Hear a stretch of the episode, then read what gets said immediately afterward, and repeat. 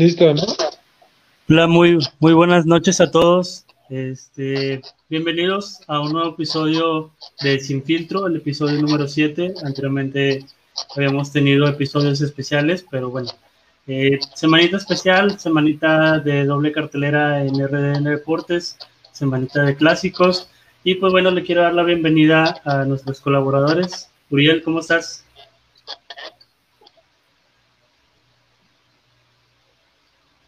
Creo que está ocupado. Bueno, creo que no. Tiene muteado su micrófono. Sí. Eh, bueno, Irepani, ¿cómo estás? ¿Qué tal? Buenas noches a todos. ¿Cómo estás, Daniel? David, aquí un placer nuevamente saludarlo. Un placer igualmente. Dani, ¿cómo estás? Hola, ¿qué tal? Buenas noches, David, Uriel, Irepani, aquí en la doble cartelera, ya listos. ¿Cómo, cómo te sientes después de tu mano a mano de ayer con Esmeralda? Bien, mi, eh, mi primera experiencia aquí en RDN, en un live, este, bastante a gusto, muy divertido con Irepani, con, con mi tocaya de apellido. Todo Sí, qué, muy bien. qué bueno que te sentiste muy bien. Estuvo bastante interesante este programa. Ahora sí, Uriel, ¿nos escuchas? ¿Cómo estás? escucho. Que no las escuchaba ahorita, no sé por qué. Este, muy bien, muy bien. Eh, espero igual todos se encuentran muy bien. Eh, y saludando a toda la gente que se va conectando en esta transmisión. Y les invito a que se queden porque va a estar interesante escucharla entre los cuatro. Que va a ser Así fútbol es. internacional, fútbol mexicano. Y así es. Así es, vamos a tener el día de hoy temas muy interesantes y pues bueno, comenzamos con un tema que yo considero muy polémico, ¿no?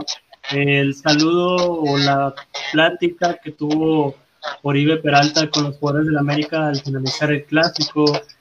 Mucha, mucha afición, incluida la prensa, han criticado esta, esta situación en la que hacen ver a Oribe como un jugador pues que no siente la camiseta, un jugador que, que no le importa este, el ganar o perder, simplemente quedar bien con los amigos. Pero bueno, para eso estamos aquí, para hablar de esos temas. Y quiero comenzar contigo, Rapani, ¿qué opinión tienes de, de este tema?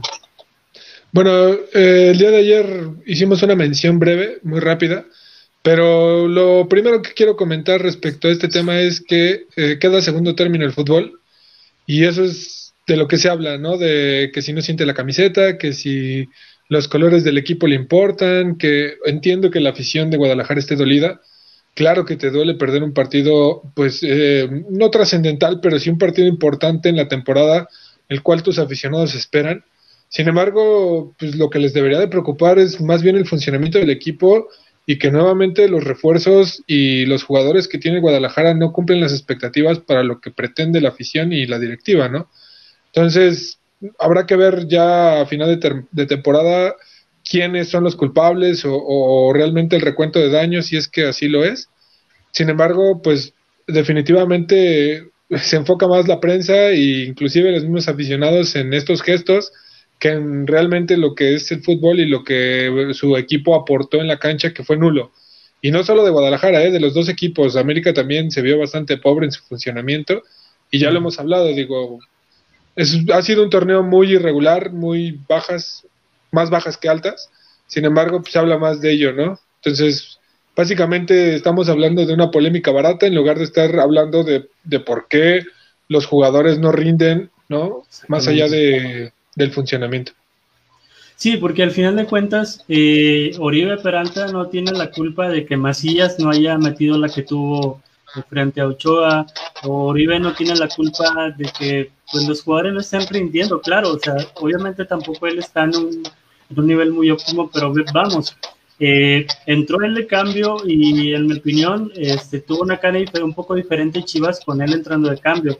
Se, se mostró, mostró mucha actitud, mostró inquietud al frente, incluso tuvo una media vuelta que por, poco terminaba en gol. O sea, al final de cuentas creo que se le recrimina mucho, eh, se le recrimina más de lo debido a Oribe ese gesto que tuvo al final cuando, como dices, bien se le debe recriminar a los jugadores, eh, al cuerpo técnico por los cambios, este, a la directiva por la prevención. Hay cosas más importantes en Chivas que preocuparse por una simple plática entre amigos, ¿no? Pero, pero bueno, Dani, eh, ¿tú qué opinas de este tema? Pues como dices, entró Oribe y revolucionó un poco el juego de Guadalajara, ¿no? Digo, recordemos que pues tiene más experiencia que varios de los jugadores que estaban en cancha en ese tipo de juegos. Claro. En América especialmente, pero sí pasa a segundo término el, el fútbol porque no hubo tanto fútbol. Hubo que refugiarse en ese tipo de acciones para hablar un poco de clásico, porque realmente fútbol no hubo tanto. No, al final de cuentas, el espectáculo quedó de ver, digo, lejos de que el golazo de Giovanni ahí queda, pero de ahí en fuera, pues como dicen Irepani y Tudani, eh, los dos equipos mostraron un rendimiento muy pobre y tan es así que no les alcanzó para dar un buen espectáculo, incluso fue un clásico este, demasiado aburrido, muy criticado, y por eso, como dicen, se tuvieron que refugiar en polémicas para poder hablar del clásico nacional, porque si no, el partido no les daba de qué hablar. Sí, recordemos que los dos equipos vienen en un muy bajo nivel, entonces, pues era como de esperarse un poco. Así es. Bien, Uriel, ¿tú qué opinas de este tema? ¿Qué, qué nos puedes comentar al respecto? Bueno, antes que nada, todo, otra vez saludar a, toda la gente que nos está empezando a ver, está empezando a llegar más gente. Les invito a que, compartan, compartan a más personas eh, este en vivo en el que se está hablando de fútbol. Bueno, mi comentario, ahí va. Yo creo que tengo, tiene razón Daniel, este, se habla más de lo que pasó por así decirlo, después del partido, que es lo que hubo durante el partido. El clásico, la verdad, no parecía cualquier, cualquier partido menos un clásico. Y, y eso y es lo que muchos dicen, decían al clásico que se va a llevar también a cabo entre Tigres y Rayados. Es una diferencia que, que acá en Monterrey se vive, se vive el clásico recto aún más que, que en Ciudad de México. Y bueno, hablando acerca de ese tema, yo creo que es normal, es normal que pase eso. Y Carlos Salcedo hablaba acerca de que él lo, si lo había público lo hacían y lo hacían en los vestidores. Entonces, yo creo que es más por la derrota de Chivas y por los, por los jugadores, ¿verdad? El caso de Oribe Peralta, este, para la afición tal vez fue algo cínico, por así decirlo, el que estuviera riéndose después de haber perdido un partido. ¿Por qué? Porque, porque pues es una, o sea, todo lo que, el tiempo que lleva, aún no ha demostrado por qué llegó a Chivas. Entonces, a ver, yo creo que un, por así decirlo, una ligera sobrecarga en todo el peso a lo que era Oribe. Eh, muchos periodistas también hablaban acerca de, que le echaban más la culpa a Oribe que a los demás jugadores, a lo que era Matías y, a los demás, ¿verdad? Entonces, yo creo que se, se llevó más allá de lo que, de un simple intercambio de camisas, o sea, al final de cuentas es un partido, es eh, no tienen que demostrar la amistad después de la cancha, no, ya no es rivalidad. Claro, sí, eh, por ahí escuchaba a, Osvaldo Sánchez el domingo decir que se le hacía un gesto equivocado hacerlo en público, cuando bien pueden haberlo hecho en el túnel o en los flores. Pero digo, es que al final de cuentas da igual dónde lo haga, el partido se perdió. O sea, independientemente de si Oribe saludaba o no los jugadores de la América, el partido ya se había perdido, ya no había nada que hacer creo que lo que tienen que corregir o lo que tienen que trabajar se habla después del partido.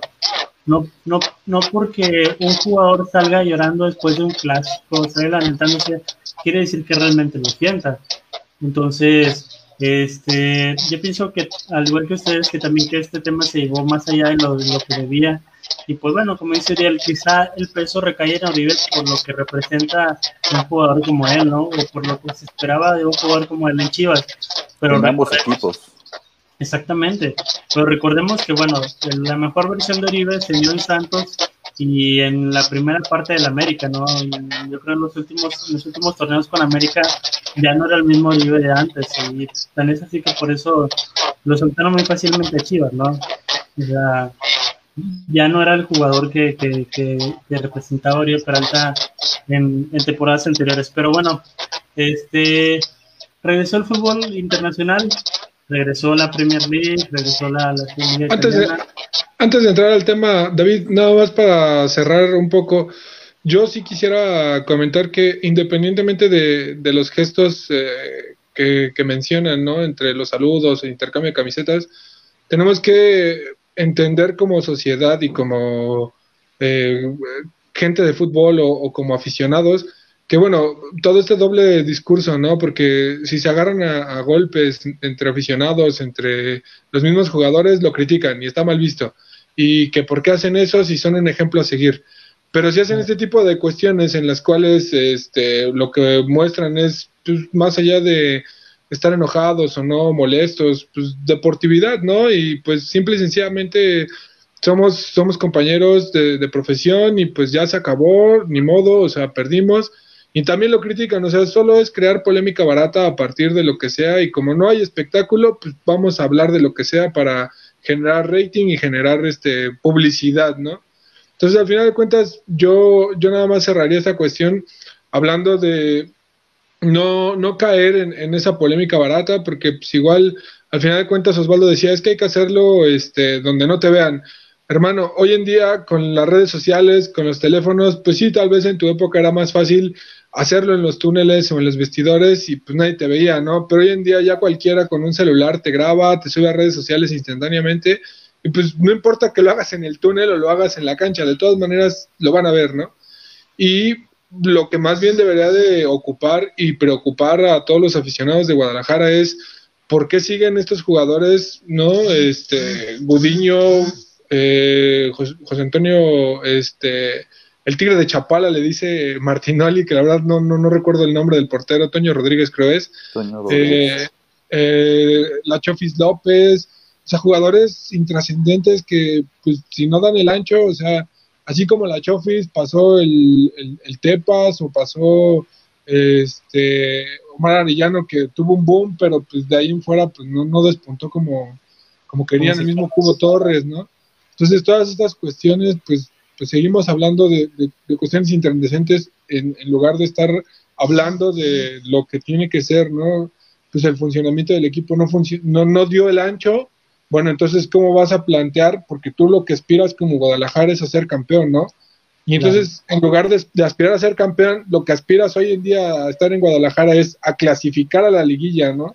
ya para de ahí a ver si te alcanza para pelear una semifinal, pues no tendría que ser así. Y del otro lado, América, o sea, siempre va a estar criticado y siempre va a estar eh, en su funcionamiento exigido. es correcto, sin embargo, pues al final de cuentas, América ahí está, ¿no? Y, y nos guste o no, América en los funcionamientos y en los partidos importantes ha demostrado, ayer lo hablábamos un poco Daniel y yo, ¿no? O sea, Cruz Azul podrá estar en mucho mejor momento de los últimos tres años, irregular, pero los partidos importantes los ha ganado el América, entonces, ¿cómo criticas, por más que no te guste cómo juega el América, si al final de cuentas los gana, ¿no? O sea, esos partidos los gana y pues más allá de, de que no te guste cómo funciona el equipo como aficionado, pues claro que vas a estar contento si llega a finales, ¿no? Si, a lo mejor perdieron contra Monterrey, pues no les gustó, pero pues dejaste atrás a Tigres, dejaste atrás ganaste los clásicos y pues al final de cuentas pues, el equipo está, no fue campeón, sí, América aspira a eso como lo deberían de aspirar pues, los que realmente se sienten grandes o consideran grandes, pero al no estar ahí en, ese funcionamiento, pues bueno, veamos si le alcanza a América. Hoy en día, en, eh, a los partidos actuales parece que ni a América ni a Guadalajara les va a alcanzar siquiera para pelear una semifinal. Veamos qué sucede.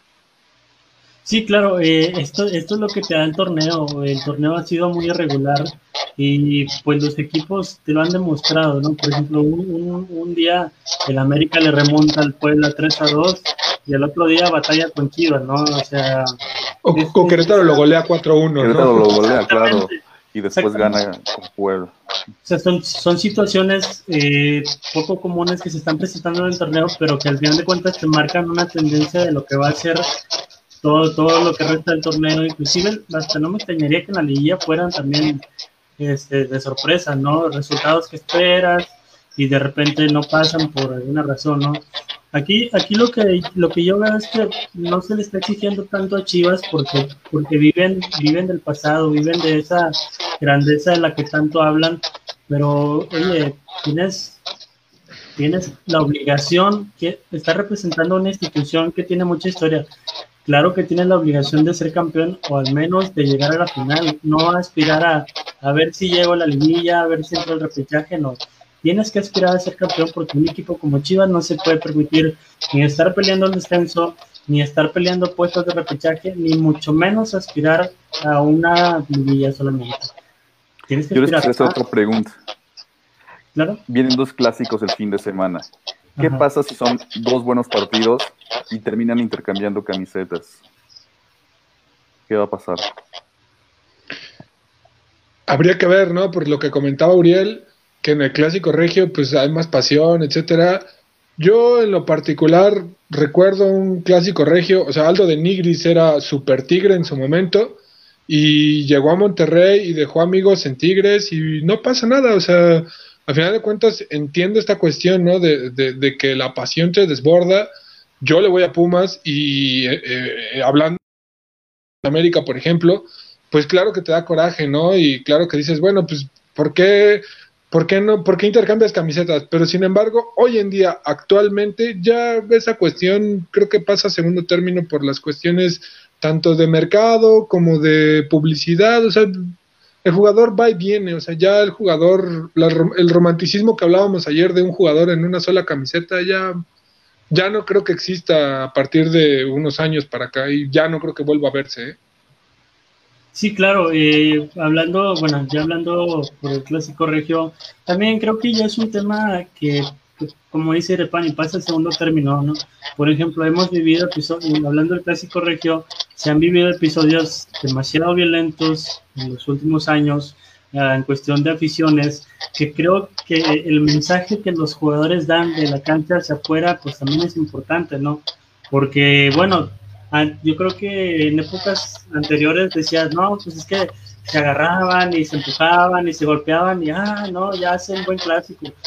Pero los tiempos cambian, ¿no? Este, creo que lo que hoy en día la sociedad necesita, es, lo que necesita es eso, que el jugador dé un buen mensaje eh, dentro de la cancha hacia afuera. ¿Por qué? Porque es lo que el aficionado ve, que este, lo, lo plasma en otras situaciones, ¿no? Si el aficionado ve puro odio, puras peleas, entre los jugadores, este, que, que, tú no sirves y que esto y que el otro, o sea, lo va a reflejar la afición. Porque una cosa es la carrilla, que yo te gané la final, o que yo te eliminé, o que yo te mandé, lo que sea. Hasta ahí yo creo que de ahí no pasa, pero ya cruzar límites, este, como el enojarse por un partido de fútbol o llegar a tal grado de que es que por qué cambió camisetas, eh, pongamos Hugo González con Abuel, no, González ya es el peor, pues creo que ese mensaje es muy equivocado, ¿no? Entonces, a, mí en lo personal no me molestaría una expresión así si se presentara en el clásico regio. Uriel, ¿tú qué opinas? Pues sí, este, la, la, las aficiones, al final de cuentas, también deben de, de tener en cuenta que los principios, los valores también de su institución, como es enrayados, el hagámoslo bien. Exactamente. Este, creo que eso es, un, eso es un mensaje que deben de dar este, todos los jugadores. Bueno, antes, antes de cerrar el tema, voy a leer un poquito los comentarios. Aquí nos comenta Ricardo Martínez. Pero ¿qué les extraña del libro? Cuando alguien siente los colores, simplemente no ficha por el rival diario. Y por aquí comenta Raúl Galván, el soccer es un deporte, todo queda en el campo y para los jugadores es un trabajo. Ya en estos tiempos son pocos los jugadores que sienten el amor por la camiseta. Ya América contra Chivas es un clásico pasado y aburrido. Por aquí nos comenta Julio Azteca, el domingo Cruz Azul gana. Soy americanista, pero también soy realista. Ahí para Daniel ese comentario. ¿eh? 3-1, ayer lo dije. Dice también a diferencia de sus equipos, Pumas siente más la camiseta, pero el fútbol es un trabajo más. Saludos, mi buen amigo Bofo. Saludos, Galván. Muy bien. Este, bueno, ya cerrando un poquito este tema eh, polémico, vamos al fútbol internacional. ¿Qué opinan? ¿Cómo han visto a los equipos? Este, ¿Qué ligas y qué ligas han estado siguiendo? ¿Qué nos cuentas, Pani? Mira, en cuanto al fútbol internacional, la verdad es que hay que hablar de la Premier League. Para mí es la mejor liga del mundo porque los equipos, sin importar lo que, lo que tengan como jugadores, la verdad es que tanto Arsenal como el Leeds United ahora que ascendió, verlos jugar, ver ese toque de balón que parecía que ya estaba pues para algunos es como pasado de moda, ¿no? Decían que el guardiolismo o, que los toques de balón ya no eran tan, tan buenos en el fútbol actual. La verdad es que estos equipos han desarrollado muy buen fútbol. Y, hablando de Liverpool, por ejemplo, que también tiene un buen trato de balón, una buena presión, destrozó al Chelsea, errores del portero sí, sin embargo el fútbol del Liverpool, el del Leeds United, el del Arsenal, inclusive el del Manchester City jugando contra el Wolverhampton, fue un muy buen partido, fue, fue aguerrido, o sea, el Wolverhampton, a pesar de ir 2-0 abajo, siempre estuvo ahí peleando, metió el 2-1 y parecía que cuando iban a empatar, pues ni modo, ahí la, la, mejor suerte, por decirlo de alguna manera, de los jugadores del City, pues fue para, para su resultado, ¿no? Termina ganando 3 Sí, exacto. O sea, la verdad es que el Wolverhampton ahí estuvo, ¿no? Y pareciera que Wolverhampton es un, un equipo más, o sea, un equipo de media tabla para abajo, pero un equipo que pelea y que da, da de qué hablar, ¿no?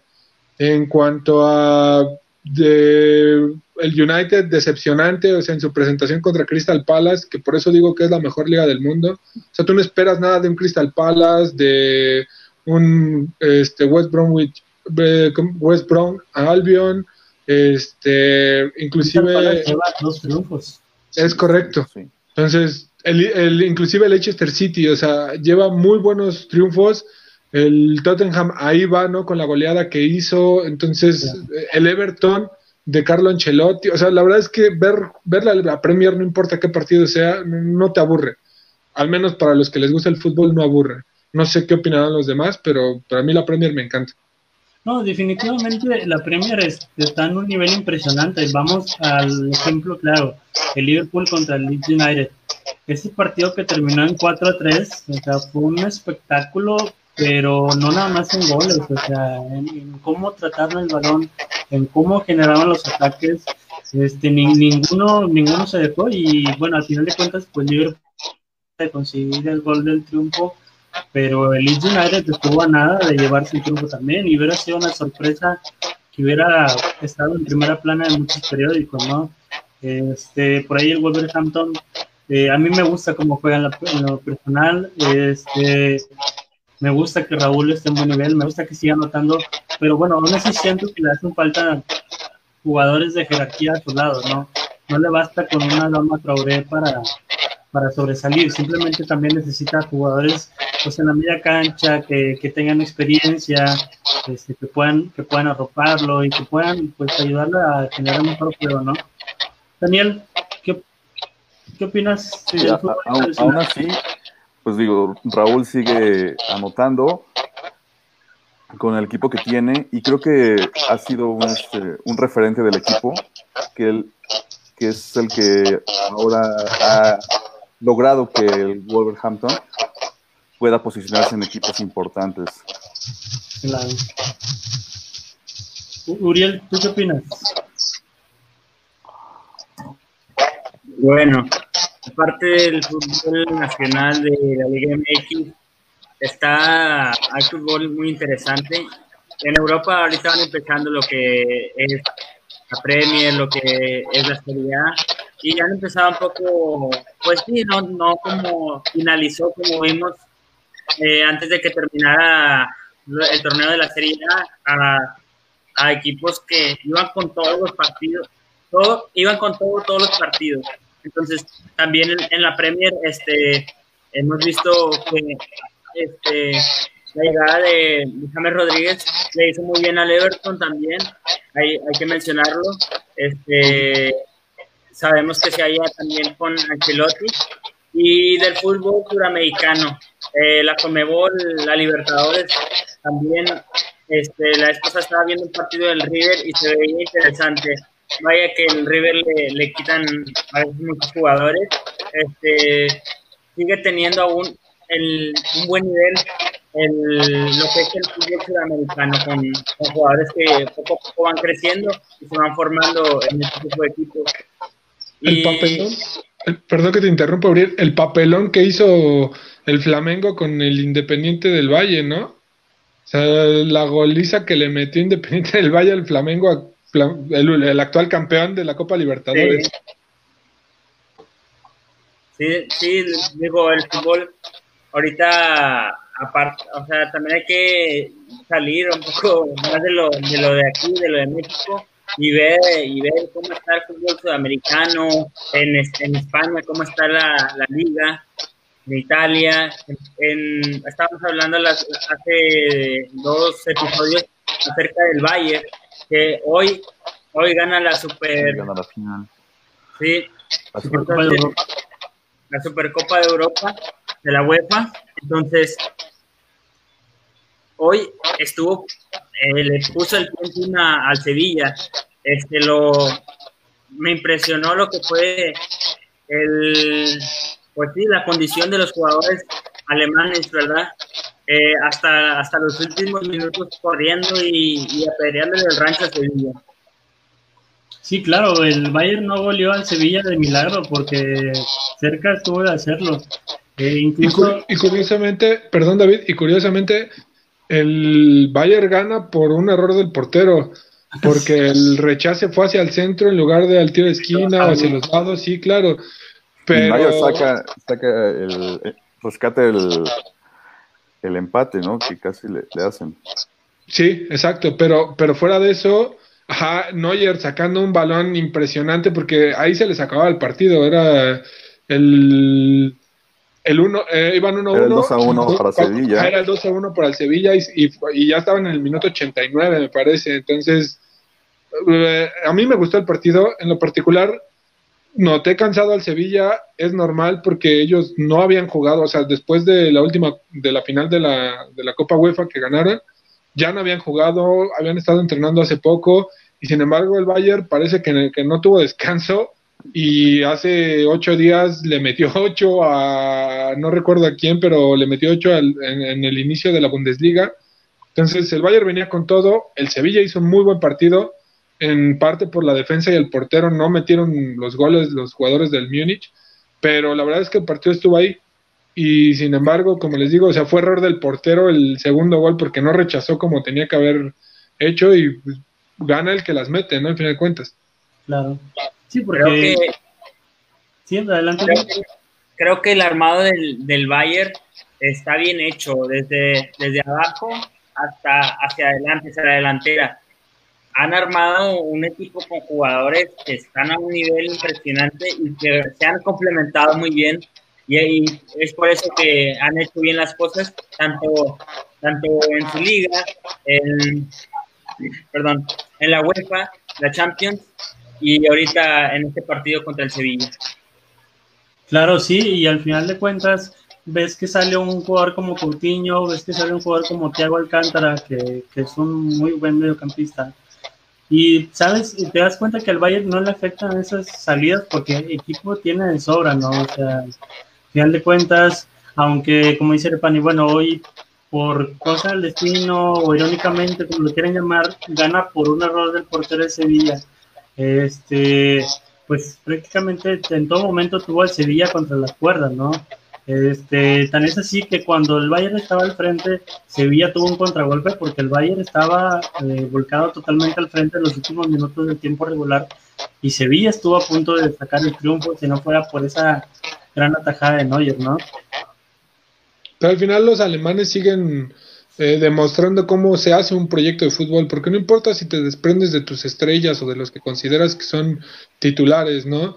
Y por ahí el ejemplo más claro es Tigres, o sea, Tigres por ahí dicen que ya se ha hecho un poco viejo el equipo, regresando brevemente a lo que es el, fútbol nacional, pero pues ¿dónde está el proyecto, no? O sea, ¿dónde están tus jugadores? Como en este caso el Bayern Múnich lleva jugadores de sub-20, sub-17 trabajados desde hace dos, tres años y hoy en día, ah, ya se va Tiago Alcántara, perfecto, no pasa nada, debuto a este chavo o le doy continuidad a este otro.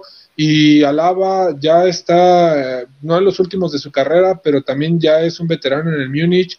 y Boateng ya no va a dar más y sin embargo el Múnich tiene un proyecto deportivo. Como ese equipo, o sea, pocos en el mundo tienen ese tipo de proyectos. El mismo Barcelona, ¿no? Que parece que pues, no hay proyecto deportivo porque pues, pues, ¿dónde está el Barcelona hoy en día? Claro. Creo que creo que los equipos están quedando, algunos equipos, el caso de Tigres, el caso de Barcelona, están quedando cortos ya en esto. Armaron buenos equipos, pero ya no supieron renovar, renovar esa misma plantilla y llenarla de buenos jugadores de nuevo.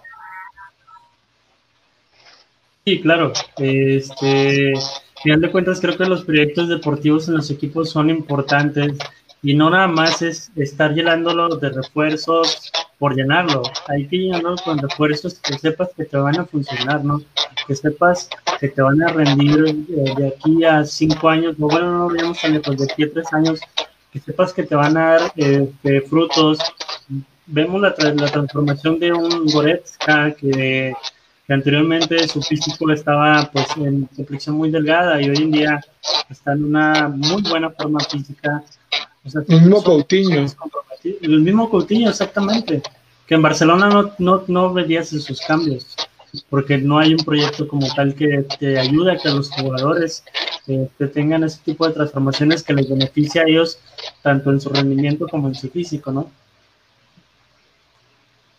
Sí, es correcto. Ya nada más para cerrar el, tema, yo quiero ver quién es el, bueno que le va a ganar al Múnich, porque pues el Real Madrid va a estar ahí, pero no sé si tenga para competirle al Múnich. El Barcelona no creo que tenga para competirle al Múnich. El Manchester City podría ser. El mismo Liverpool habría que ver si tiene esa capacidad. A la Juventus no la veo compitiendo con los alemanes, ni al Inter, ni al Napoli. Eh, no sé, de la liga inglesa, Liverpool, este, Manchester City, el United, no lo veo compitiendo contra el Múnich, por, poner otros ejemplos.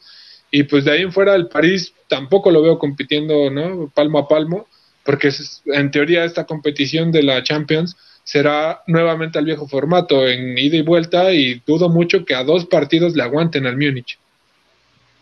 Sí, al final de cuentas, pues el Bayern ha demostrado un poderío bastante este, extraordinario que, como dices, no se ve qué equipo pueda sobreponerse ante un partido, en un partido contra ellos, ¿no? No se ve qué equipo le pueda ganar al Bayern Múnich, porque vuelvo a insistir, independientemente que haya sido por un error del portero de Sevilla o por lo que sea, el Bayern dominó casi gran parte del juego. También así que el gol de Sevilla fue por la vía penal, o sea, no hubo algo que le pudiera generar este peligro como tal al Bayern Múnich. Y pues bueno, compañeros, este, estamos, estamos finalizando este programa. Eh, antes de cerrar, ¿algo que quieran agregar, Pani?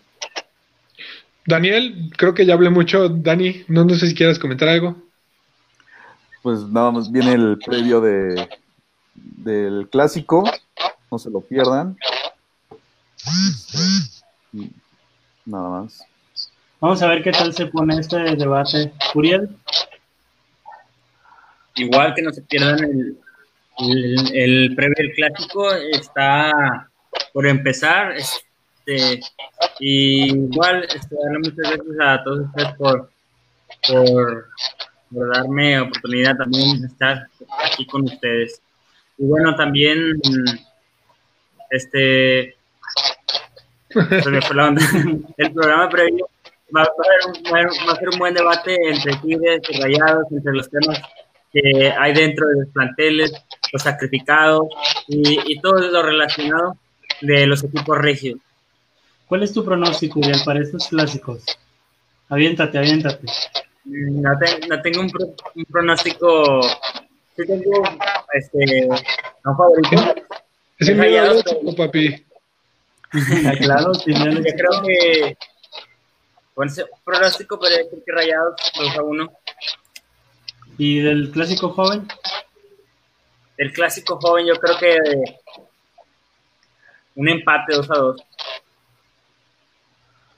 Dani, ¿cuáles son tus pronósticos antes de cerrar? Yo creo que gana Tigres 2-1. Y bueno, ya el del clásico joven 3-1 gana la máquina. ¿Y de Pani? Bueno, antes de despedirme, saludos a Eugenio Maqueto y a Franco. a Oscar Franco, que andan por ahí mandando saludos. Y rápidamente, eh, lo dije ayer y lo sostengo, va a ser 0-0 entre eh, América y Cruz Azul. Va no a estás arriesgando a nada, Irepani. No, no, no, no. Es que ayer, lo dije en, el especial que tuvimos y la verdad es que va a ser, hay partidos 0-0 que son muy emocionantes y va a haber esa emoción, solo que pues, no van a llegar los goles. Lo siento así, veamos, espero que me equivoque y que haya muchos goles, porque pues, es lo bonito del fútbol. Y en el Clásico Regio yo creo que va a ganar este Monterrey 1 a 0. También va a ser muy reñido, muy apretado. Sin embargo, no veo cómo el funcionamiento de Tigres pueda dar de sí para, para ganarle a Monterrey, pero no lo sé veamos qué sucede, ¿no? Así es, este, nosotros podemos decir misa, pero ya en la cancha pasa otra cosa, ¿no? Este, al igual que Irepani también de repente dice, nadie me preguntó, pero yo es mi pronóstico, este, para, mí lo gana Cruz Azul, este, para mí lo gana apretado el clásico joven, y el clásico regio yo le doy un 3-1 a mis rayados, claro, este, veo un partido, bueno, a diferencia de Irepani, veo un partido que quizá puede ser un poquito abierto, pero bueno, ya veremos qué pasa en la cancha. Por lo pronto, este, gracias a todos los que nos vieron en esta edición de Sin Filtro. No se despeguen porque en, en unos momentos más sigue el mano a mano del Clásico Regio. Saludos a todos. Saludos. Saludos, buenas noches.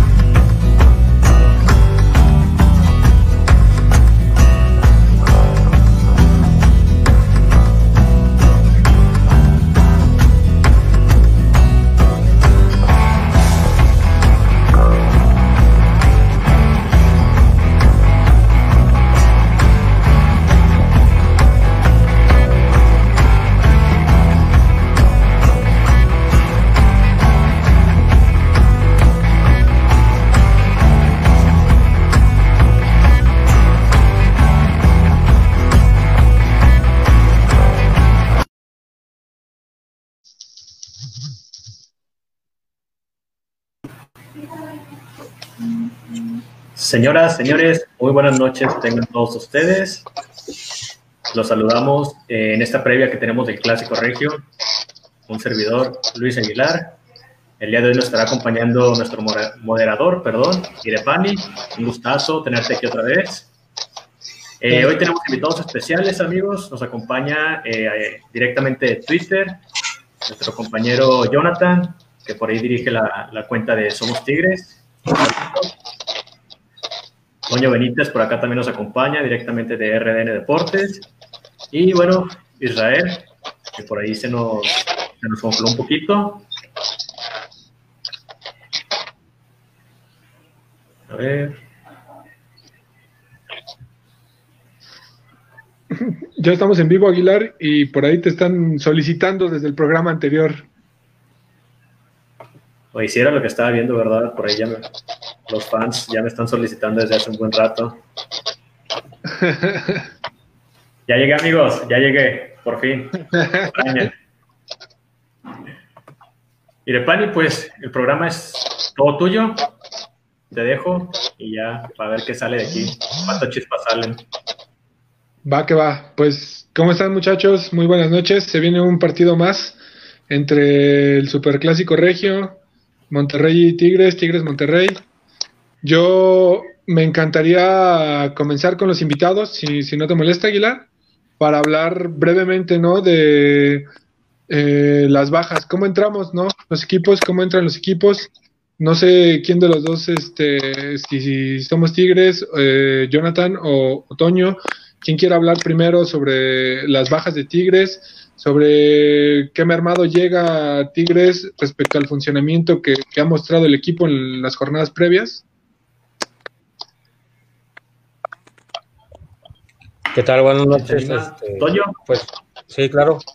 Eh, buenas noches. Primeramente, pues muchas gracias por, por, la invitación. Ya, ahora sí que estamos emocionados por el, por el comienzo del clásico, ¿verdad? Es el, un clásico atípico, sin, sin afición en la tribuna, ¿verdad? Pero viviéndolo con, con la misma pasión, ¿verdad? Eh, hablando pues un poco de, de Tigres, eh, obviamente estos últimos partidos se ha visto el funcionamiento un poco mejor, eh, hablando de, la conexión de los dos charrúas, Julián Quiñones ha ido pues a lo mejor un poco acrecentando el nivel que nos había mostrado anteriormente. Se han acoplado muy bien esos, esos jugadores ofensivos, ¿verdad? sirvió un poco también en los últimos dos partidos que estuvo primero expulsado Pizarro, después Carioca, el poner a Dueñas junto con ellos en la media cancha, pues eso le dio un poco de, más variante al equipo, ¿verdad? También, digo, pues obviamente resaltar que en la portería Nahuel Guzmán es una seguridad total, ¿verdad? Eso es lo que, que yo veo que, que pues hasta eso sirve a los dos equipos que hayan ganado el, el último partido, ¿verdad? Cada uno. Eso pues nos puede emocionar y, y, puede pintar a que sea un clásico un poco más vertical por parte de los dos lados. Jonathan.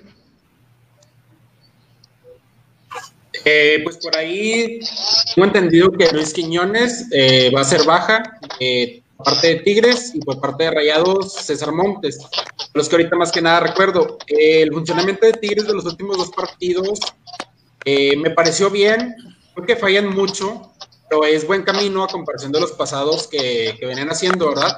De plano no te levantaban nada, o sea, no te entretenían, no te hacían buen juego, no te hacían prácticamente nada. Esos últimos dos, Tuca Ferretti finalmente apostó por mover tantito su planteamiento, metiendo apuestas como Fulgencio, Diante López, que lo está haciendo bastante bien entrando al cambio. Eh, la verdad, Siento yo que la baja de Luis Quiñones es más que nada un capricho, es lo que se comenta, supuestamente, por un cambio que hubo cuando lo sacó Ferretti de, contra León. Este, y la neta, creo que Tigres ahorita, a como está funcionando y viendo los últimos dos partidos, no lo vamos a, necesitar tanto. Sí me gusta mucho. La verdad, el, el juego de Luis Quiñones para mí es muy bueno pero siento yo que podemos salir adelante en el Clásico Regio sin él, este, y creo que por ahí Javier Aquino también parece ser que por su lesión se la va a perder, eh, mostrando lo último que se veía en los últimos dos partidos, aquí no es más importante por el momento, pero pues esperemos que se pueda recuperar, a ver qué pasa. Y el sábado, ya depende, el club si le da autorización de, de poder jugar o va a haber que guardarlo para la otra jornada. De, del otro lado, Luis, eh, Israel, no sé quién de ustedes dos quiera comenzar. ¿Cómo ven las bajas de Rayados, eh, el funcionamiento del esquema táctico?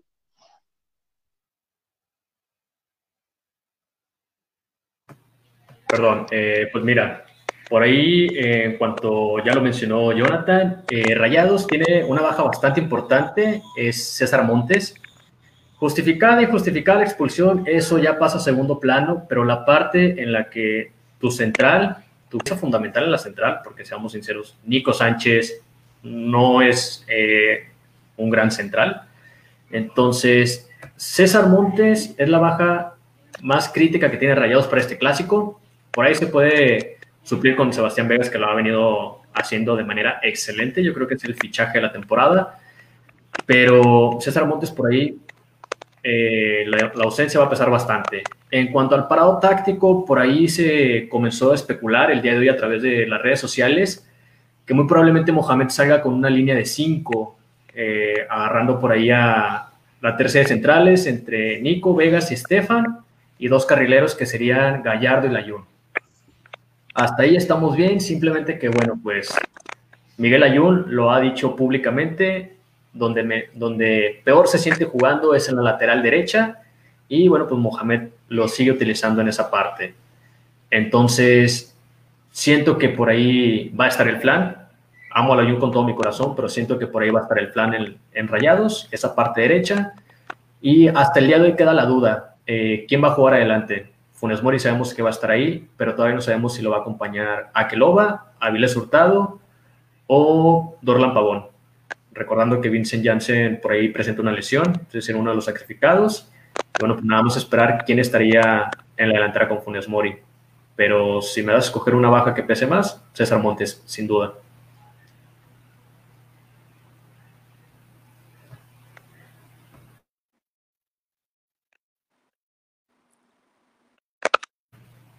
Por ahí, Israel, eh, te tenemos ya listo.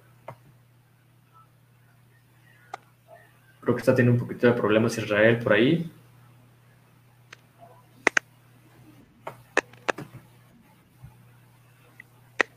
Yo, ya estoy listo, no sé si me escuchan. ¿Sí escuchan o no? Sí, te escuchamos, te escuchamos. Hablábamos de esta parte de las bajas del cuadro de rayados. Eh, ¿Tú qué opinas aparte de, esta, bueno, la baja de César Montes y por ahí los, los posibles sacrificados? Ah, ok.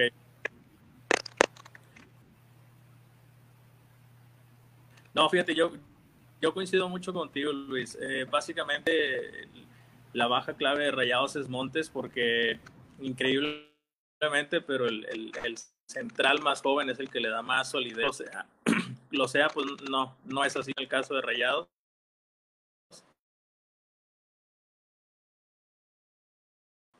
Este, cuando no Montes se nota y cuando, no está Nico, pues eh, es algo imperceptible que no esté, realmente hablando, eh, pues sí, eh, vas a ponerte a experimentar en un clásico, es algo arriesgado. Eh, y si algo tiene ahorita Tigres son muchas variantes ofensivas. En este caso lo comentan este, nuestros ya sea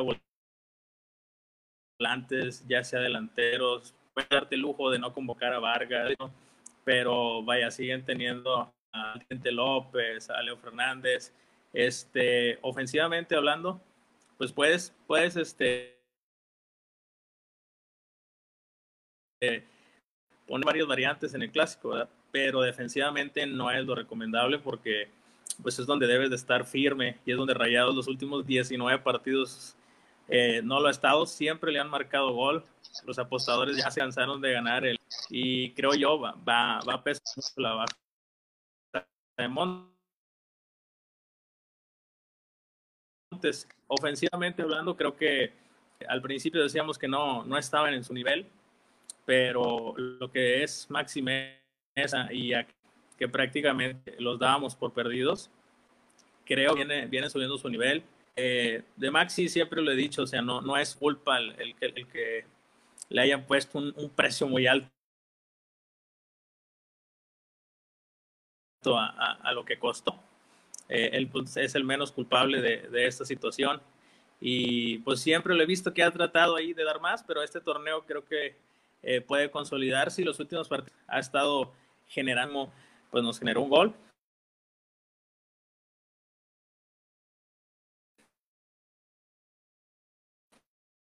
Y a Keloba, yo lo veo como el tímido del grupo, parece que no va a generar nada, pero ya no es de estar, tocando tanto el balón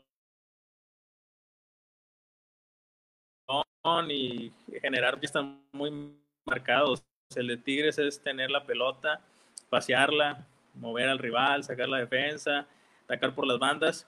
Y el de Rayados es un estilo vertical. Eh, no creo que los dos vengan en su mejor nivel y creo que los anteriores que ya sienten muy tensos, donde nadie se quiere equivocar y eh, no, no en cuanto a calidad. Se tiene y normalmente los errores en estos partidos son los que determinan quién es el que va a ser el ganador. Creo muchos en este partido y espero un, un, marcador alegre, ya que los últimos no, no han sido del todo alegres en cuanto a, espectáculo que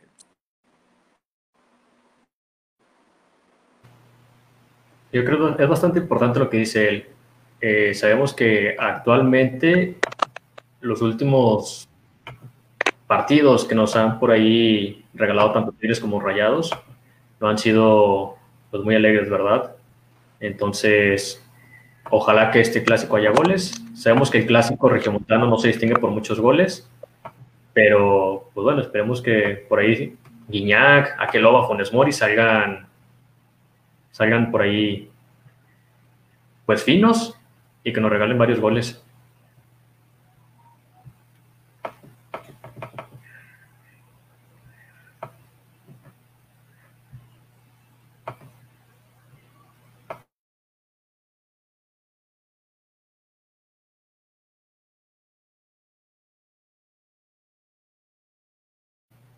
Mira, Pani, creo que tu micrófono está silenciado. Ya. Ah, ya, ya. Una disculpa.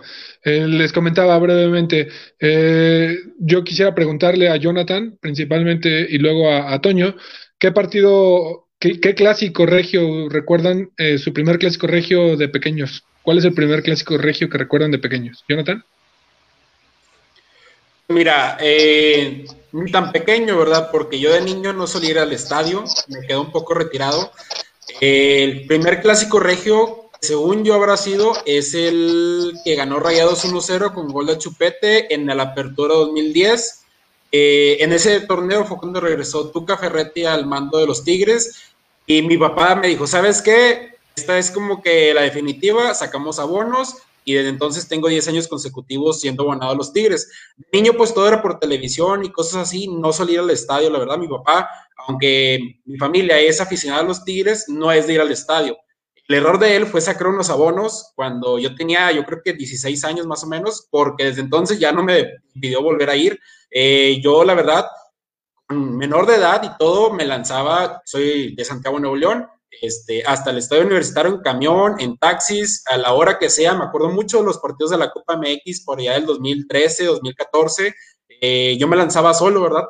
El primer clásico yo creo que fue ese, 1-0, gol de Chupete, si no me, si no me equivoco. Eh, habrá sido Apertura 2010.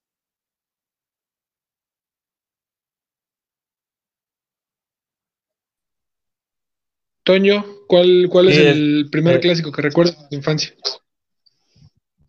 El, primer clásico que recuerdo, como dice este, Jonathan, pues a lo mejor de, de chiquillos no íbamos mucho al estadio, ¿verdad? Este, pero del que yo, el, primerito que me acuerdo es aquel clásico polémico del, del 6-3 en el tecnológico, aquel caso de, de Donizete, ¿verdad? Eh, donde Claudio Núñez mete un gol de tres cuartas partes de la cancha. Este, hubo por ahí de todo tipo, ¿verdad? Ese fue el, el, el, primer clásico que recuerdo.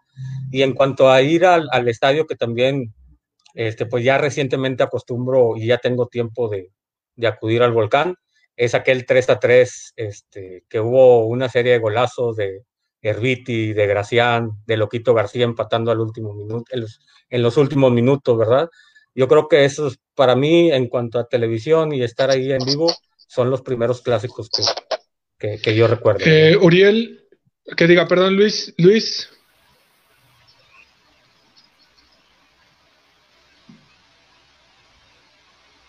Está muteado tu micrófono. Ya. Una disculpa. Este, bueno, mira, por ahí la, gente que me conoce allá a detalle eh, saben que no soy de aquí de Monterrey, no soy de San Luis. Entonces, cuando yo llego aquí a la ciudad, me acuerdo mucho, eh, lo primero que hago en el fin de semana es mis papás, mi papá y mi abuelo me llevan al, al estadio universitario, a un clásico.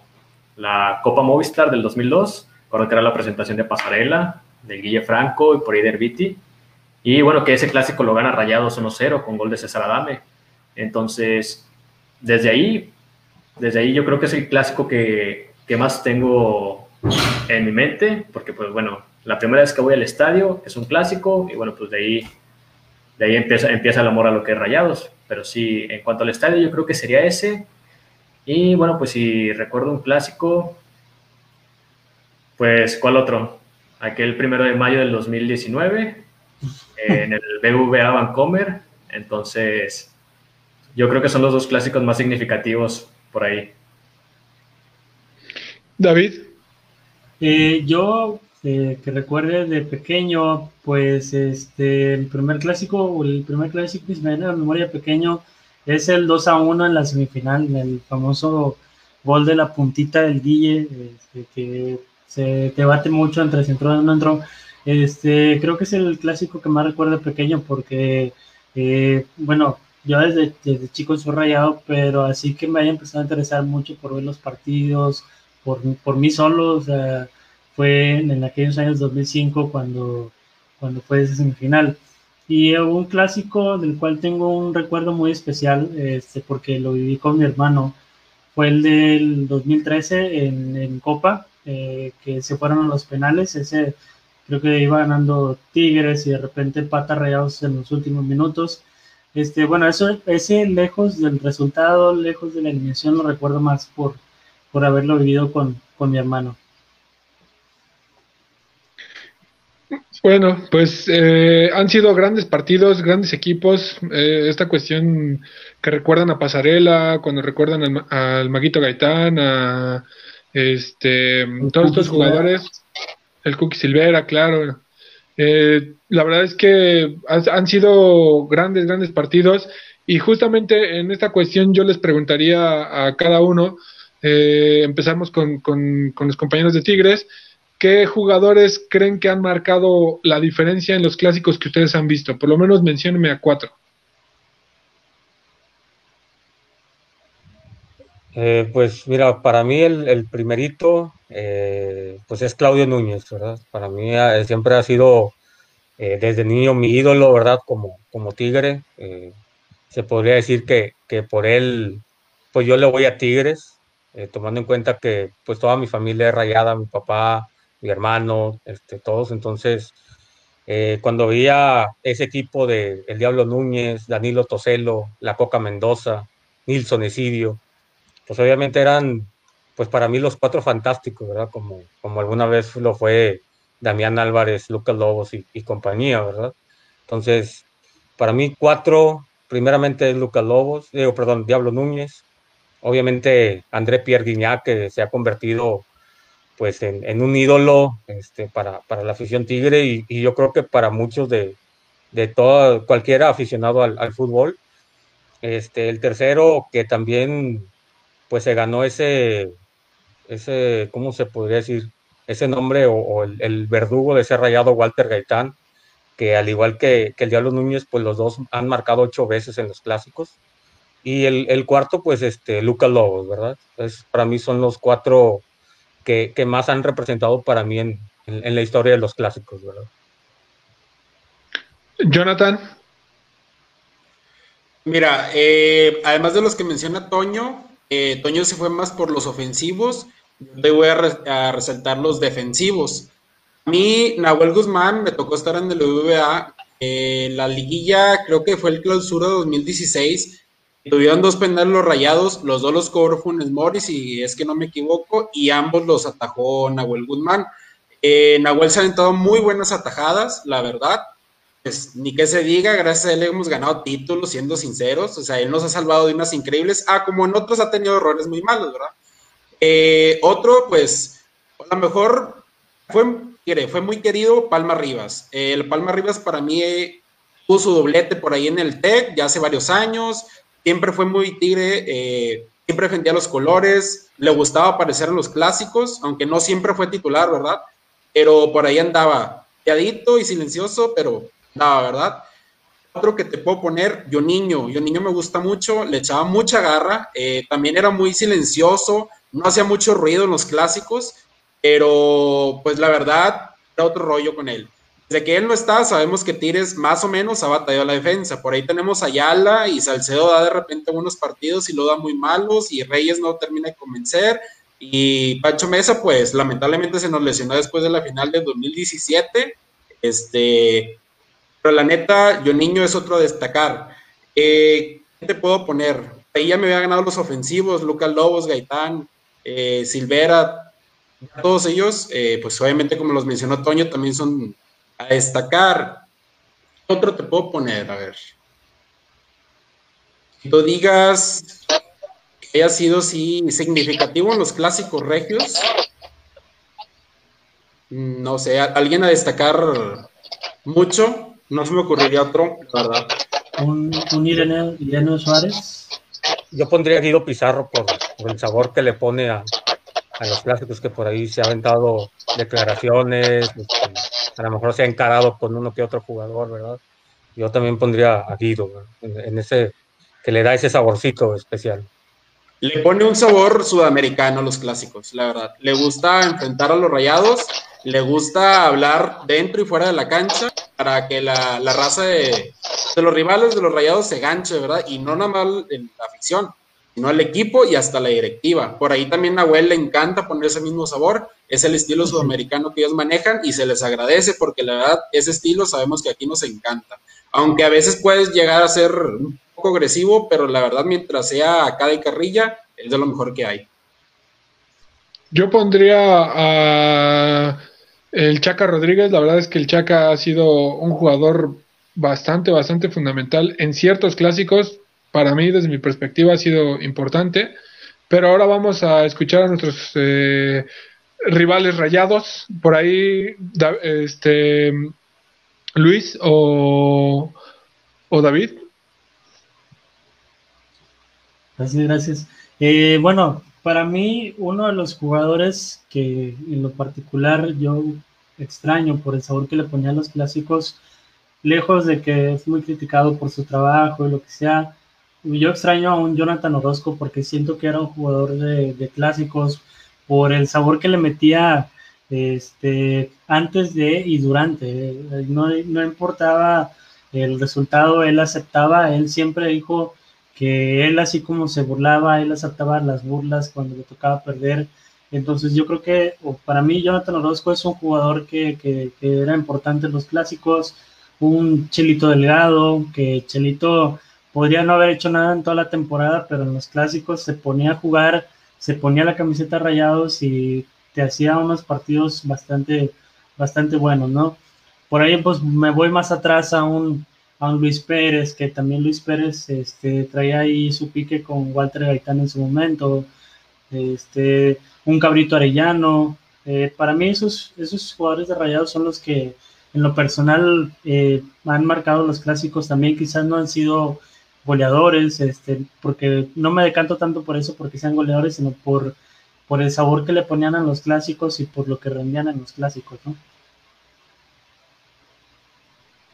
Luis. Pues mira, por ahí, pues ya lo decía David, Jonathan Orozco yo creo que ha sido o fue un jugador hecho y derecho para los clásicos.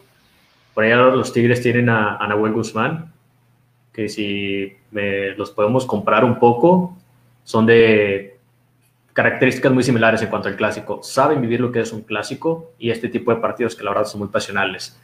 Yo, me, yo también me iría por la parte de Guillermo Franco. Guillermo Franco, el poco tiempo que estuvo aquí en, la ciudad, es un jugador que le daba sabor a, los clásicos, que por ahí vacunó varias veces a los Tigres. Eh, y bueno, ¿cómo no hablar de Bahía? No me tocó verlo jugar, pero bueno, sabemos que Bahía por ahí en un tiempo estuvo teniendo el, récord de mayor goleador en lo que fueron los clásicos. Entonces, son muchos jugadores, son muchos jugadores que por ahí te pueden estar dando ese, ese eh, bueno, pues esa, esa, característica de ser jugadores de clásicos. Eh, por ahí ya, si nos vemos al plantel actual, yo creo que en este plantel ahorita no hay un jugador que destaque como jugador de clásicos. Se puede hablar de un Funes Mori, de un Pavón, pero pues lamentablemente no ha empezado lo que debería de hacerse en lo que es los clásicos. Sí en otros partidos, pero en un clásico hasta ahorita no hemos encontrado a un referente como lo fue Jonathan Orozco o en tiempo pasado como lo fue el Cabrito Arellano. Quizá, quizá por ahí eh, un Nico Sánchez, este, podríamos tenerlo en la, etiqueta de que ha sido un jugador importante en los clásicos, pero no es ese típico jugador que le ponga un sabor, es decir, no es ese típico jugador que antes del clásico esté haciendo una declaración o que haga algo eh, relativamente hablando sobre ese tema en, durante el partido, pero sí rinde, ¿no? Creo que por ahí pues también podríamos contemplar a Nico Sánchez. Y hablando de Bahía, es cierto, Bahía es un, un jugador muy importante, tiene el récord de 11 goles en los clásicos. Y por cierto, hablando de los jugadores importantes de Tigres, mencionaban a Guiñac, está a punto a tres goles de, alcanzar ese récord. Entonces, bueno, creo que tanto de, Tigres como Rayados hemos tenido jugadores de clásicos, pero actualmente pues Tigres es el que tiene jugadores de clásicos vigentes, ¿no? Con Nahuel, con Guido, con Guiñac y pues ahí está Guiñac, que está a punto de alcanzar ese récord de Bahía. Sí, como bien lo comentan, al final de cuentas, grandes, grandes jugadores, o sea, estamos hablando de épocas recientes, ¿no? Pero si nos remontamos a otras épocas, el abuelo Cruz, el mismo David Patiño, que se forjó en otra cantera, pero llegó a Monterrey a hacer goles, hablando de, de Tigres, bueno, pues Tomás Boy es el máximo referente, ¿no? en, época ya mucho más, este, digamos, no antigua, pero más clásica, por llamarlo de alguna manera. Eh, el mismo, este, eh, se va el nombre, pero que fue entrenador de la femenil y acaba de fallecer hace unos años también. No sé, por ahí me puedo... Exacto. El, el, buen vato. Entonces, este, en esta cuestión, yo veo un partido muy, muy parejo, muy, muy reñido y al final de cuentas yo les preguntaría su resultado, pero más que nada a partir de qué, jugador será decisivo y qué jugador será el que menos rinde en el clásico. Es decir, no, no quiero ponerlo como eh, que por su culpa van a perder, pero si así fuera, ¿ustedes a quién elegirían? Empezamos con Jonathan. Mira, el que siento que va a quedar a deber, porque ya viene quedando a deber, es Guido Pizarro. Ahí en, Twitter, entre burlas, dicen que es el freno de mano de Tigres, que por eso el Tuca el Ferrete le encanta, porque es el que le gusta echar la bola hacia atrás. Eh, ahora, el que siento que pueda destacar, quitando los que siempre destacan, como Nahuel y Gignac, por ahí esa dupla de uruguayos, si llegan a jugar dan buenos resultados. O sea, Leo Fernández y el Diente López, si los dejan trabajar como los hicieron más o menos acá con Querétaro, lo, van a poder hacer un buen resultado. Que me gusta mucho que Leo Fernández de repente le gusta tirar, pero él no suele aborazarse, él le gusta servir para que los demás la metan. Al Diente López le está gustando meter goles. Entonces, ahí también tenemos a Gignac, ¿verdad? Entonces yo siento que el que va a quedar a deber o puede quedar a deber, ojalá y pues me equivoque y dé lo mejor de él, es Guido Pizarro y los que puedan destacar son nuestros uruguayos, Leo y el Diente López. Toño. Coincido este, con Jonathan que, como, como él menciona, ojalá no, no llegara a pasar.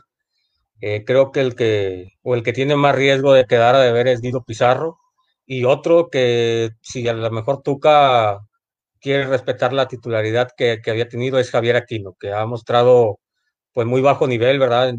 no, en este, no en este torneo, sino ya tiene por ahí varios, varios torneos que, que no, es, no es el mismo que se equilibraba, que iba a línea de fondo, que enganchaba. Entonces, por ahí, si, si aquí no tiene este, la titularidad, yo creo que podría ser ese, ese freno, ¿verdad? Que tuviera Tigres. Las ventajas, la verdad, eh, Nahuel, pues no, no tengo ningún comentario negativo hacia, hacia la forma de jugar de él. Eh, Salcedo me está gustando que, que, está retomando pues el nivel que algún día le, le conocimos en Alemania, o sea, en el fútbol de Alemania, en la selección, este, y pues obviamente los, los charrúas, ¿verdad? Que, que se están ahí conjuntando muy bien con, con Guiñá, con Quiñones. Entonces, hasta el, mismo Raimundo Fulgencio entró mucho mejor que Javier Aquino. Este, entonces, pues yo creo que, esas son las, ventajas y las desventajas que, puede tener Tigres. Por acá, David, Luis, ¿qué nos pueden comentar al respecto? Para ustedes, ¿quién será el que si no queda de ver, digámoslo, por su culpa perdieron. No se vale mencionar a Hugo González, por favor. no, miren, eh, el fútbol es de momentos. El fútbol es de momentos. Eh, ya lo mencionaba Jonathan, lo mencionaba Toño. Eh, por parte de Tigres, si juegan Leo, Diente y Fulgencio, puede ser otra historia la de Tigres. Por parte de Rayados, sí ven atravesando un bache, pero yo siento que Maxi Mesa y por ahí Akeloba pueden dar, pueden dar una sorpresa. Esto lo digo por el momento que, que vienen viviendo. Eh, espero que, bueno, por ahí también Funes Mori se pueda destapar con uno o dos goles, lo veo poco probable, la verdad. Pero bueno, por ahí mi corazón me dice, Maxi Mesa y Akeloba van a dar una sorpresa en este clásico.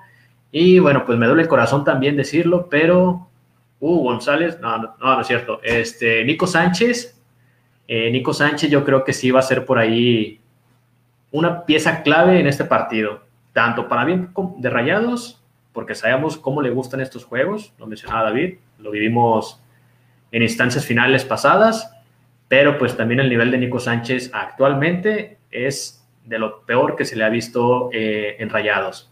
Ya, no, ya regaló varios goles, por ahí se ha perdido mucho en la defensa. Entonces, Nico Sánchez yo creo que va a ser por ahí el jugador más endeble de Rayados en este, este próximo sábado. David.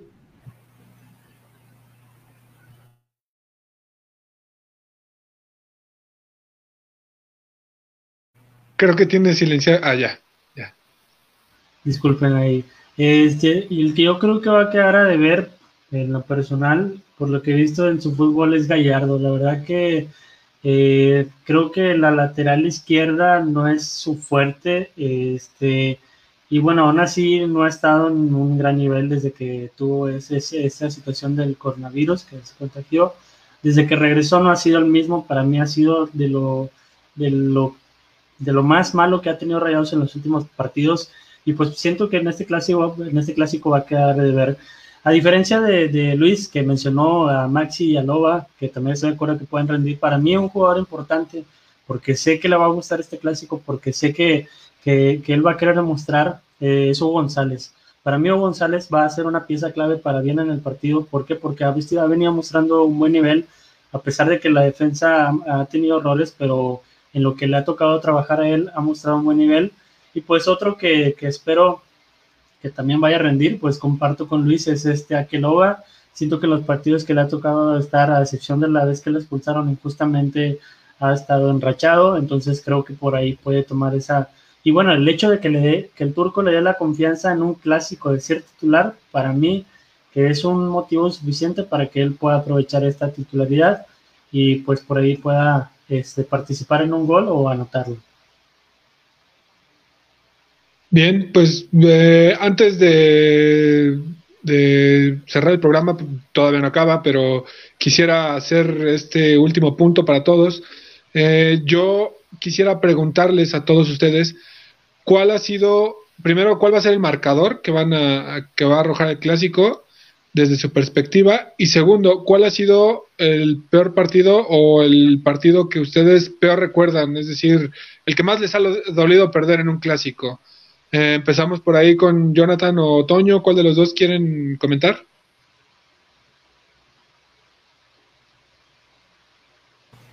La final regia del 19.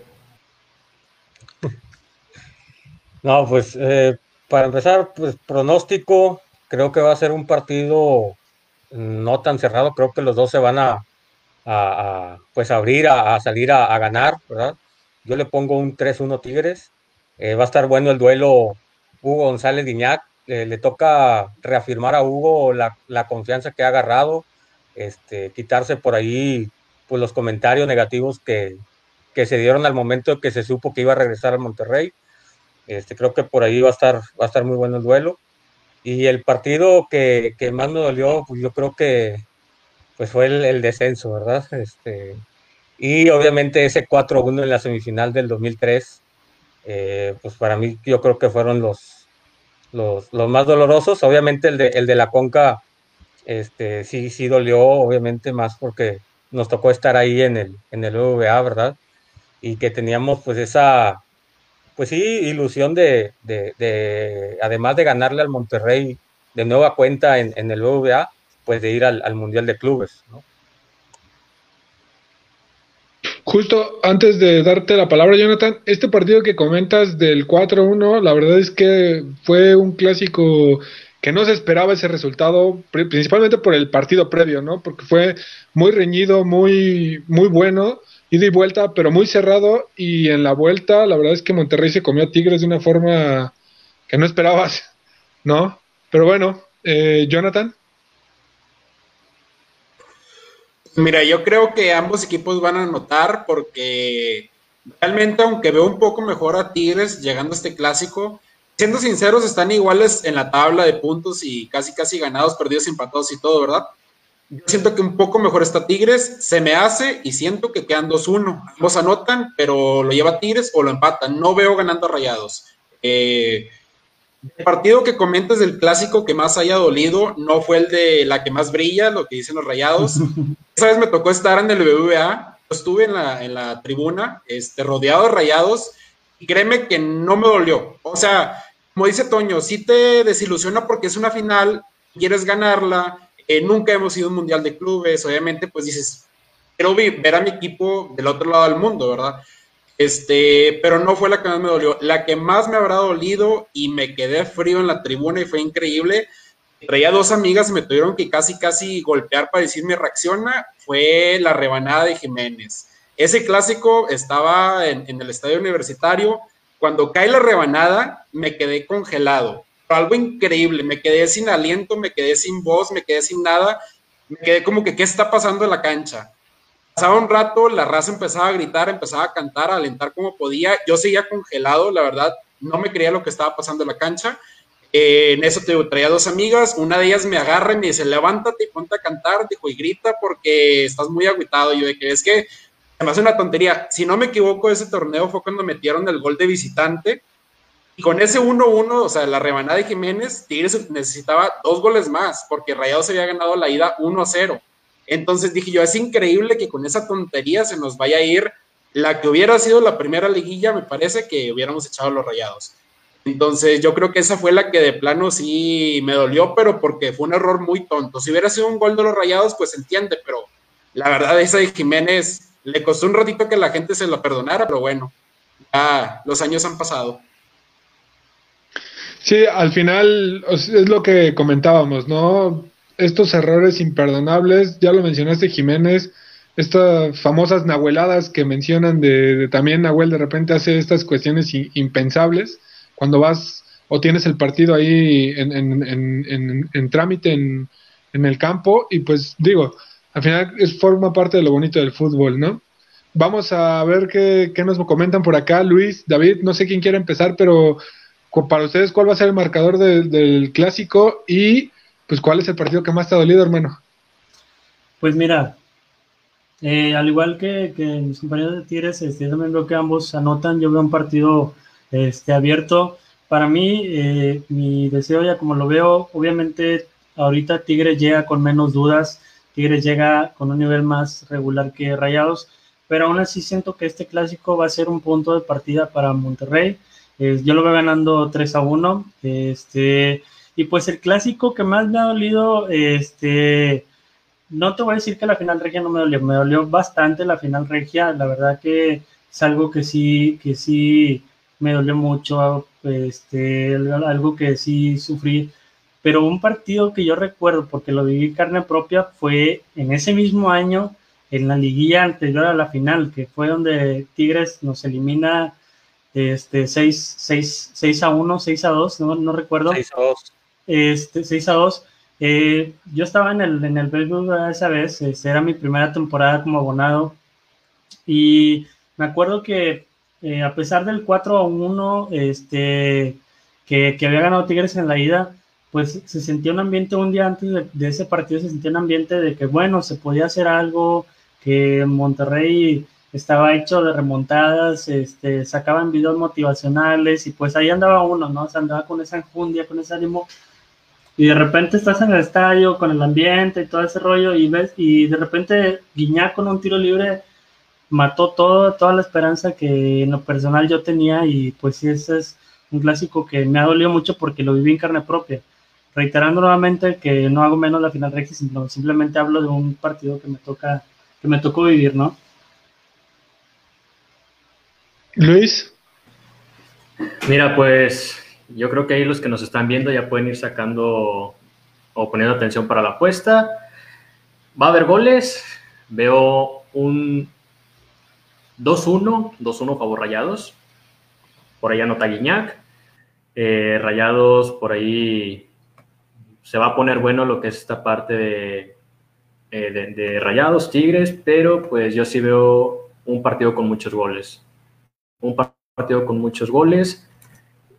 Y bueno, pues un clásico que me dolió bastante, pues yo también pienso ese, clásico, el clásico que mencionaba David, es un clásico en el que, bueno, nadie se esperaba esta parte de, de que Tigres te iba a anotar 4-1 en el universitario, si mal no recuerdo. Por ahí no me dejarán mentir. Porque sabemos, bueno, el equipo de Rayos en ese entonces no era nada comparado al que, tiene, que tiene hoy. Pero bueno, por ahí César Montes anota un, un 3-1 que daba esperanzas. Dos goles que tanto puede empezar. Y me acuerdo mucho que en la repetición de ese, de ese gol cae el gol de Dueñas y bueno, se acaba la, la, historia de Rayados. Sí, muy bonito los siguientes días, motivacionales, videos por acá, videos por allá y que alienta, pero pues te, te deja helado, completamente helado ese gol de Guiñac, se lo come Hugo González, sigo diciendo hasta ahorita ese gol se lo come Hugo González, pero ese gol de Guiñac te deja completamente helado. Entonces, la final regia, obviamente duele, es una final en la es una final de tu equipo, todas las finales que pierde tu equipo duelen, pero una final contra el acérrimo rival y la primer final eh, oficial, un torneo oficial, digámoslo, entre Tigres y Rayados y que la pierda tu equipo, pues sí, sí duele. Pero bueno, pues yo por ahí los pongo parejos, clásico de cuartos de final, mal no recuerdo, y esta parte de la final regia por ahí van parejeando. Sí, que al final no, o sea, no importa de qué equipo seas, seas de Monterrey, seas de Tigres, desde que te toca ver goleadas a favor de tu equipo, como te toca ver este goles, no goleadas en contra de tu equipo. Entonces, la verdad es que estos partidos dejan un buen sabor de boca en muchos aspectos. Pocos han sido los, los empates a cero. Han habido más empates de más de un gol o de dos. Eh, entonces, vamos a ver qué sucede el día, el día sábado. Eh, si no mal recuerdo, es el partido. Entonces, yo, a mí nadie me preguntó, pero bueno, yo, yo considero que va a ganar Monterrey 1-0, lo dije en el programa pasado, y no por una cuestión más allá de, funcionamiento táctico, sino porque considero que Monterrey trae un esquema que le puede pelear al Tuca, o sea, de ahí en fuera Tigres va a perder, pero por las cuestiones tácticas y el aferramiento del Tuca a no soltar a su equipo, porque esa es, esa es la cuestión actualmente, ¿no? De ahí en fuera, pues yo recuerdo grandes partidos, ya los mencionaron ustedes, es, esa goleada en semifinales de Monterrey a Tigres, pero también a su vez la goleada de Tigres a Monterrey, o sea, han sido grandes, grandes partidos. Y pues bueno, muchachos, se, se nos acabó el tiempo, no sé si quieren comentar algo para terminar el programa.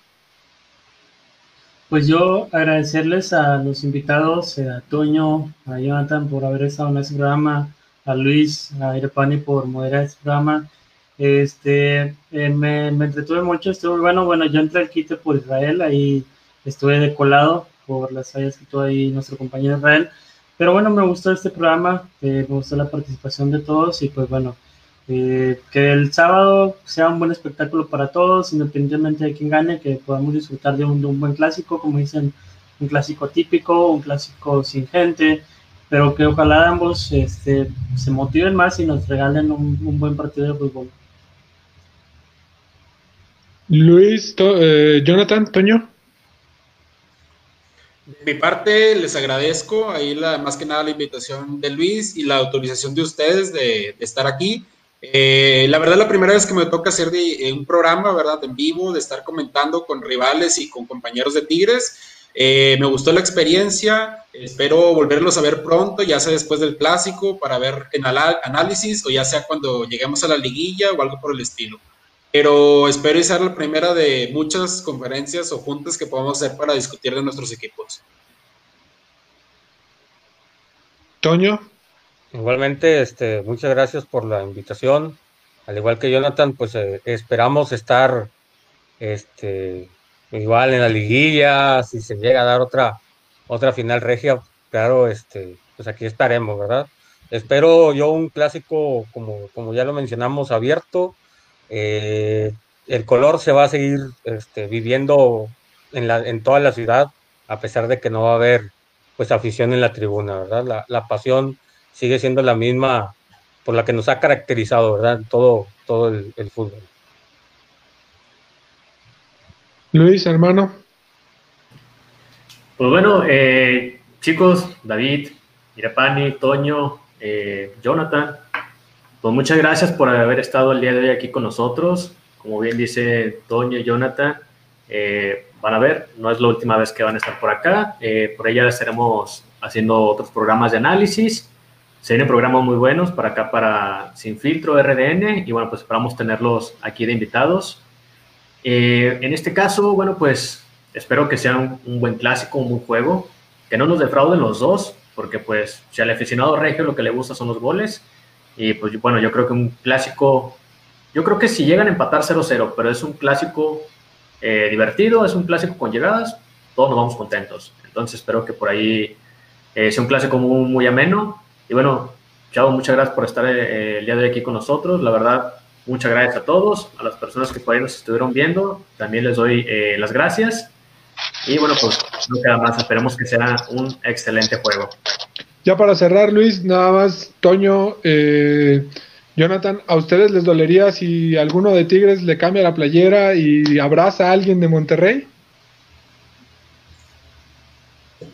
Pues no, no, no que dolería, sino que si llegara a perder Tigres, pues de perdido que, que mostraran cierto coraje, ¿no? Deportivo, este, pues que no anduvieran, eh, pues que lo tomaran muy a la ligera, ¿verdad? A final de cuentas, hablando deportivamente, claro, este, a final de cuentas pues es un clásico y, se tiene que salir con todo a, ganar, ¿verdad? Toño, que diga Jonathan, perdón. Mi parte, no me molesta que hagan eso. Me molestaría o, o, me dolería si el clásico fuera muy sucio digamos que los rayados se la pasaron tirándose en el área, haciendo faltas, o sea, puras cosas así. Tú digas, son injustas y ahí, ahí vas a saludarlos como si nada. Ahí sí dirá como que, pues no, ¿verdad? No me gustaría. Ese es un clásico que nos ganan ellos, 1-0, 2-0, 3-1, lo que tú quieras.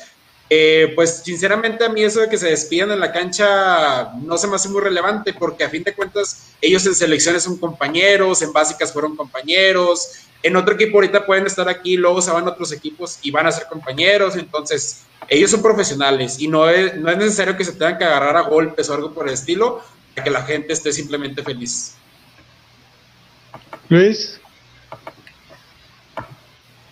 Eh, mira, la verdad, eh, a mí no, como bien dicen, pues yo creo que no es algo que, que me afecte.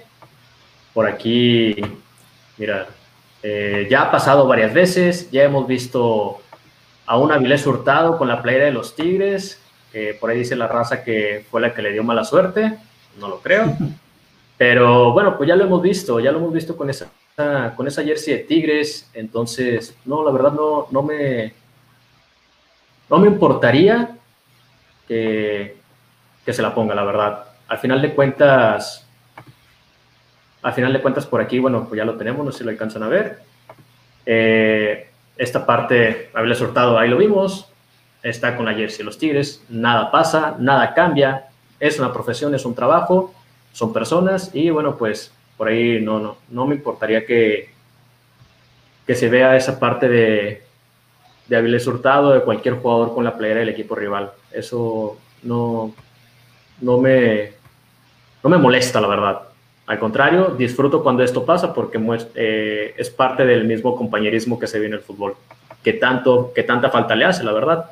A veces como aficionados nos dejamos llevar por los colores, lo digo en general, eh, pero esta parte que tu jugador favorito se ponga la playera del equipo rival por meramente camaradería, la verdad es algo que yo disfruto mucho, la verdad. David, ya para cerrar, hermano.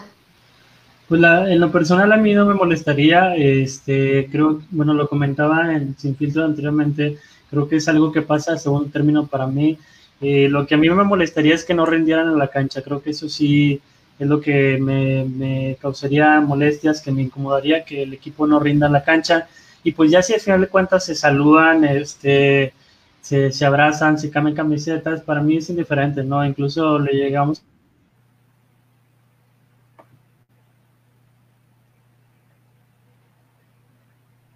creo que ya perdimos comunicación con, con sí, David. Perdimos comunicación no, por ahí con David. Pero, no se preocupen, David ya había dado su punto de vista en el. Ah.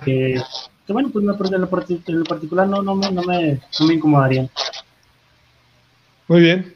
Bueno, pues muchas gracias a todos por estar en el programa. Un saludo a todo el auditorio que nos estuvo ahí mensajeando. Vanessa García, Esmeralda Moreno, compañera. Y pues que gane el mejor, que gane el fútbol. Así es, este, yo quiero aprovechar antes de terminar para mandarle un saludo a Cristian Martínez. Eh, él es el CEO de Lucha Time, es alguien que ha estado con, quien, con quienes hemos estado compartiendo ahí unas colaboraciones, notas. Este, es una empresa de lucha aquí en Monterrey que ya tiene dos años y pues bueno, va, va pujando fuerte, ¿no? Así que quiero aprovechar para mandarle un saludo y a todos los, de todo el talento de Lucha Time también.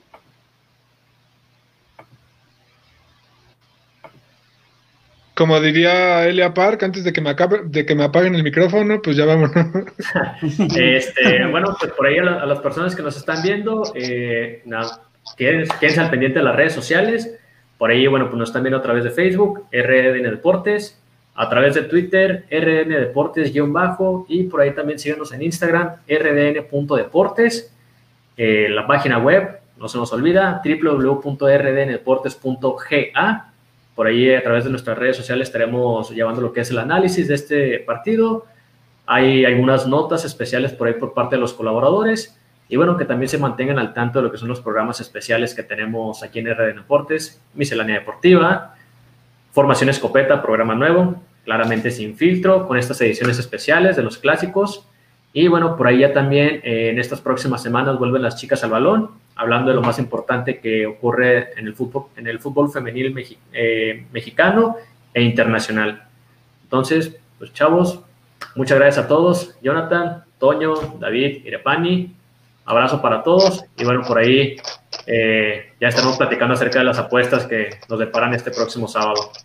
Así es, por ahí también un saludo al creador de todo esto, eh, nos estamos saludando al creador de todo esto, al fundador de RDN Deportes, Carlos, un saludo también para ti y pues bueno, gracias a todos los que nos vieron. Saludos. Saludos a todos, gracias por estar aquí.